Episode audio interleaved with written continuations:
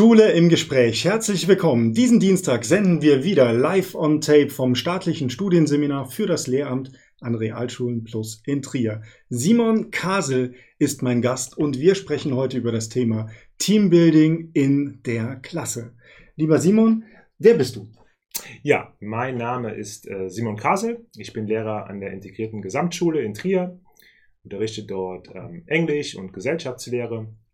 Ähm, ja, und freue mich auf unser Gespräch heute. Ja, Teambuilding haben wir uns jetzt auf die Fahne geschrieben. Ähm, wie gehst du das als Lehrer in deinem Schulkontext an? Also du bist Klassenlehrer einer Klasse. Wie erreichst du es, dass aus dieser Klasse keine Einzelkinder sind, sondern irgendwann eine Klassengemeinschaft, ein Team? Ja, ähm, ich glaube, dass es tatsächlich damit anfängt, dass man diesen, ähm, diesen Anspruch hat, äh, aus der Klasse ein Team zu machen und das den Kindern ruhig auch präsent macht. Ich finde als Einstieg immer ganz gut, wenn man ähm, der Klasse auch dann einen Teamnamen ähm, gibt. Mhm. Das heißt, ich äh, versuche gerade bei kleineren Kindern, ähm, ist es dann halt nicht die Klasse 5D, ähm, sondern wir versuchen uns einen Teamnamen zu geben. Jetzt kann das ähm, was sein, was man mit den Kindern zusammen bespricht, man kann es vorgeben. Ähm, man kann bei Elternklassen auch einfach sagen, ähm, man nennt sich halt Team 8b anstatt Klasse 8b. Mhm. Ich glaube, dass das schon mal einfach einen anderen Kontext hat und dann wissen die Kinder so ein bisschen schon, in welche Richtung es geht. Mhm. In, mit welchen Klassen machst du das? Also du hast jetzt von den ganz jungen Kindern gesprochen, aber funktioniert das tatsächlich auch mit einer Klasse 10 oder mit einer Oberstufe? Oder wie ja. siehst du das? Ja, also ich glaube, dass das, ähm, je jünger die Klasse ist, desto empfänglicher sind sie dafür. Ähm, aber dass dieses grundsätzliche Idee des, des Teams, äh, das, also habe ich jetzt auch schon mit 9. und 10. Klassen gemacht, Oberstufe nicht. Ähm, ähm, aber glaube ich, dass das, oder bin ich überzeugt von, dass es auch für die wichtig ist und für die auch hilft. Natürlich muss ich das dann anders rüberbringen als mit einer fünften Klasse. Mhm. Aber auch da, glaube ich, ist es ähm, direkt zur Lernatmosphäre bei und ähm, ja, kann mir, glaube ich, viel helfen. Mhm. Wie sollte denn ein Klassenteam sein oder was sind die, die Vorteile eines Teams fürs Lernen oder für die einzelnen Kinder oder auch die Lehrperson? Mhm.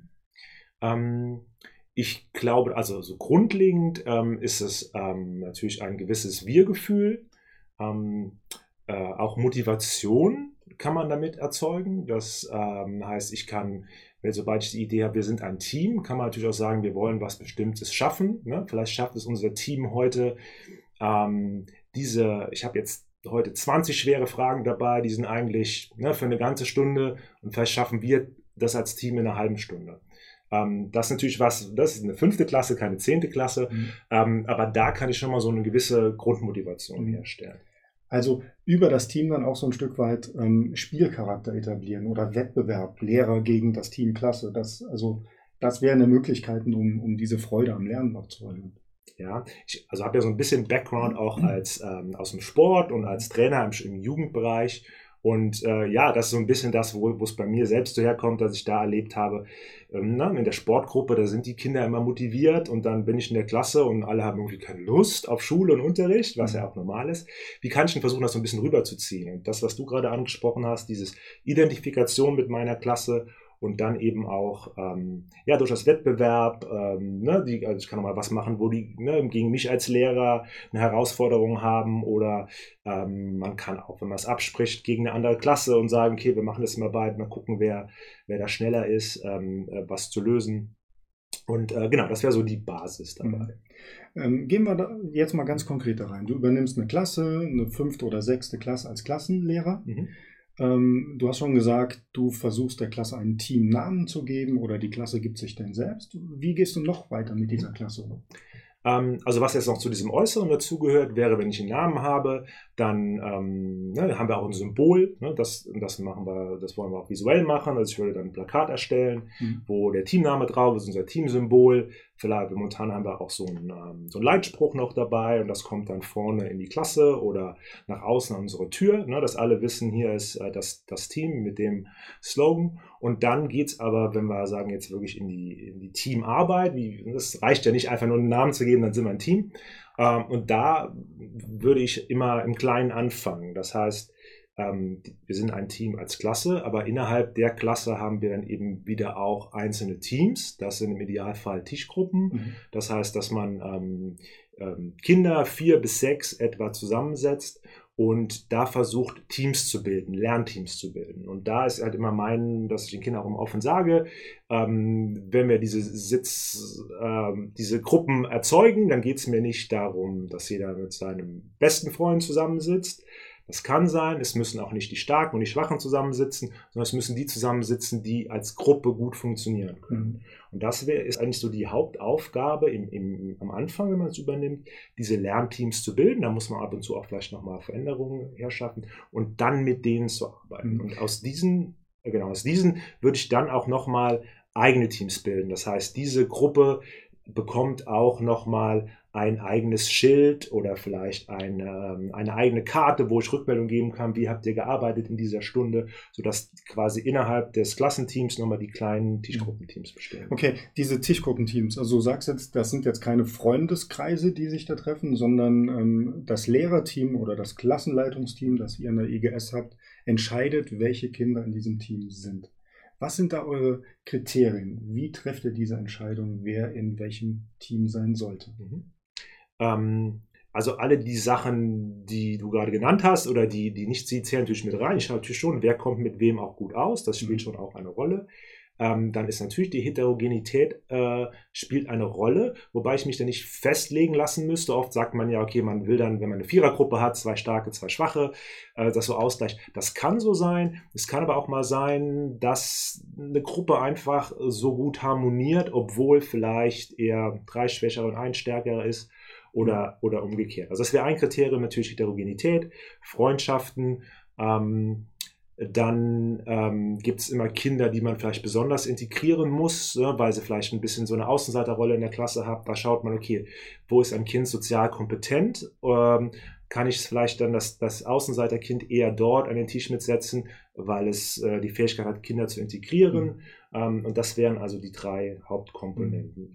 Dafür muss man die Kinder ja schon kennen. Also wenn ich jetzt eine Klasse 5 übernehme, kann ja. ich ja nicht in der ersten Woche jetzt die Teams zusammenstellen. Also wie lange dauert es, bis diese Teams dann tatsächlich ein Stück weit Bestand haben? Ja.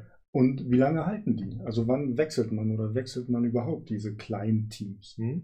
Ähm, also wir haben meistens so bis das Ziel so bis zu den Herbstferien mhm. möglichst. Das ist ja Sommerferien bis Herbstferien, dass man versucht, die Teams zu bilden. Also das heißt, man hat am Anfang der ersten Wochen auch noch gar keine ähm, festen Teams, sondern man, ne, wie das ist mit der neuen Klasse, die sitzen halt, wie sie am Anfang sitzen. Mhm. Aber dass man sagt, bis zu den Herbstferien oder spätestens dann die Woche nach den Herbstferien, dann bilde ich erstmals Teams. Und dann ist es natürlich auch ein bisschen Learning by Doing. Ich will das mhm. versuchen. Ich muss den Kindern klar machen, dass ähm, jetzt nicht jede Woche wechseln. Äh, natürlich gibt es dann Wünsche, ähm, die ich mir aber auch anhöre. Also ich muss die Kinder ja schon auch ernst nehmen, muss sagen, okay, das ist das, ne, den Kindern sagen, das ist das, wie wir es jetzt probieren wollen. Wenn die Wünsche haben, dann höre ich mir die an und dann muss man halt schauen. Man muss, glaube ich, dann ähm, immer mal wieder Änderungen vornehmen, aber dann mit, ähm, ja, mit Bedacht und einfach dann ein bisschen mhm. ähm, äh, nach Gefühl auch arbeiten. Gibt es auch Verhinderungskriterien, also Dinge, die du aus deiner Erfahrung benennen könntest, die halt immer ja, quasi äh, ja, Steine in den Weg legen, also dass Jungs nicht mit Mädels zusammen äh, im Team, im Team arbeiten wollen, oder gibt es das grundsätzlich eher nicht? Also ich glaube, das ist eher sehr individuell. Ne? Mhm. Es gibt halt immer die zwei Schüler, die vielleicht gar nicht zusammen funktionieren, entweder weil sie sich zu gut verstehen und, und, und viel ähm, sich mehr unterhalten oder eben weil sie sich einfach nicht gut leiden können, häufig Konflikte kommen. Also das ist, glaube ich, eher, man muss da als Klassenlehrer dann einfach beobachten, ein Gefühl für bekommen, ähm, ob es da irgendwas ist, was, was nicht geht. Ich gehe jetzt mal ähm, auf Kontraposition. Mhm. Ähm, wenn du jetzt gerade das Team der oder das Teambildungsmodell Tischgruppen ähm, in, ins Feld führst, da würden jetzt viele sagen, nein, das ist mir viel zu laut, zu unruhig. Zwei sehen nicht gut zur Tafel, die schwätzen die ganze Zeit miteinander und äh, ich bin als Lehrer nicht immer im Fokus. Was würdest du da entgegnen? Ja, also zum einen würde ich dir sogar teilweise recht geben, weil ich auch ähm, die Kinder nicht in, in klassischen Tischgruppe sitzen habe im, im, äh, im Unterricht ständig, sondern meistens eine L-Form wähle. Ähm, also die Tische so stelle, dass die Kinder möglichst alle relativ frontal nach vorne schauen können noch und dass aber klar zu erkennen ist, okay, die gehören halt irgendwie zusammen. Ähm, Und dann natürlich, wenn eine Gruppenarbeitsphase ist, dann kann ich Tische schnell zusammenschieben und kann sie mhm. auch arbeiten lassen. Ich glaube, das ist eine ganz gute Kombination, äh, sodass man, ähm, wie gesagt, noch schon noch, ne, war man nun mal auch frontal unterrichtet, die einen Kollegen mehr, die anderen weniger. Und das ist ja auch legitim und das muss ja auch, ähm, auch stattfinden, dass man das in Sitzordnung ähm, so lösen kann und trotzdem aber auch ähm, die Tische zusammenstellen. Das wäre also die organisatorische Form. Und das zweite ist dann wieder, ähm, wo es mich auch wieder entlastet, ist, wenn ich ähm, die Kinder arbeiten lasse in der Arbeitsphase und ich möchte Kindern was erklären. Und wenn ich dann statt 15, Einzel äh, 15 Doppeltische ähm, dann ähm, ja, Mathe, 7, 8 äh, Gruppentische da stehen habe, oder vielleicht, wenn ich sogar eine Sechsergruppe habe, ein paar weniger und habe dann nur ja, sechs, sieben Gruppen in der Klasse, dann kann ich viel besser helfen. Dann mhm. gehe ich mhm. an einen Tisch, kann einem Kind helfen, wenn jemand anders auch nicht hört es gleich mit oder ich merke, der andere arbeitet schon. Ähm, wenn ich Dinge verteile, also es ist viel total entlastend für mich als mhm. Lehrer, ähm, wenn ich in der Arbeit, Erarbeitungsphase Gruppentische betreue, als wenn ich Einzeltische mhm. betreue.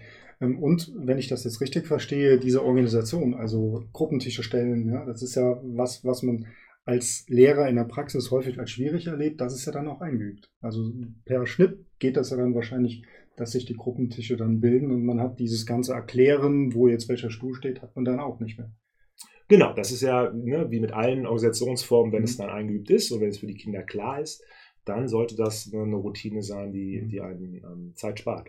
Simon, noch eines interessiert mich. Wir sind jetzt von dir als Klassenlehrer ausgegangen ähm, und ja, du als Klassenlehrer bildest das Team Klasse im Gesamten und in den einzelnen Tischgruppen. Inwieweit geht diese Information oder auch ja, das komplette Teambildung in das gesamte Kollegium oder in die Klassenkonferenz. Sind die da beteiligt oder ist das eher was für die Klassenleitung? Nein, ich glaube, also natürlich hat die Klassenleitung dann ein, äh, ne, ein bisschen hervorgehobene Bedeutung dafür und muss sich besonders darum kümmern, aber natürlich kann das ähm, auch oder so, muss das natürlich auch die, die Fachkollegen äh, weitergetragen werden. Ähm, das geht einmal über, über, Konferenzen, die man ja hat. Sind dann uns sind es Förderplankonferenzen, sonst gibt es ja pädagogische Konferenzen häufig an anderen Schulen. Es muss weitergetragen werden und dann ist es auch wieder eine Entlastung für die Fachkollegen. Also zum Beispiel ähm, gibt es ein Regelsystem, gibt es aber auch ein Sanktion, Sanktionssystem in der Klasse, was für alle gleich ist. Das heißt, wenn Sie es vom Klassenlehrer aus kennen, ne, nehmen wir, ne, manche nehmen diese Ampel oder gelbe, rote Karte und Sie kennen das vom Klassenlehrer und der Fachlehrer nutzt das genauso, dann kann ich auch ein bisschen von der Klassenlehrer äh, ähm, ähm, also kannst du es von, von dem Klassenlehrer in, in das komplette Kollegium tragen und alle können ja quasi von deiner Arbeit partizipieren. Ja, du, du ähm, investierst die Anfangsarbeit und dann brauchen wir nur sagen, okay, dass diese Regeln sind etabliert, diese ähm, Sanktionsmaßnahmen sind etabliert, bitte gerne daran teilhaben. Genau, also Autorität war das Wort, was ich gesucht habe. Manchmal hat man das als Klassenlehrer bei seinen eigenen Kindern ein bisschen mhm. mehr und als Fachlehrer dann ein bisschen weniger und dann genau kann man das ein bisschen übertragen, indem dieses, man diese ähm, Routinen schon einge, ähm, eingeführt hat und die Kinder das kennen, mhm. darauf ansprechen und das eben Fachlehrer auch mit übernehmen. Mhm. Simon, vielen Dank für das Gespräch. Bei Ihnen bedanken wir uns auch. Schön, dass Sie diesen Dienstag wieder dabei waren. Sie können uns Feedback hinterlassen an mail at seminar-trier.de. Gerne auch Hinweise oder Anregungen für nächste Themen, für nächste Folgen. Auch können Sie natürlich die Bewertungsoptionen dieses Portals verwenden. Das hilft uns, um gesehen zu werden. Ansonsten bis zum nächsten Dienstag. Eine gute Zeit und bleiben Sie uns gewogen.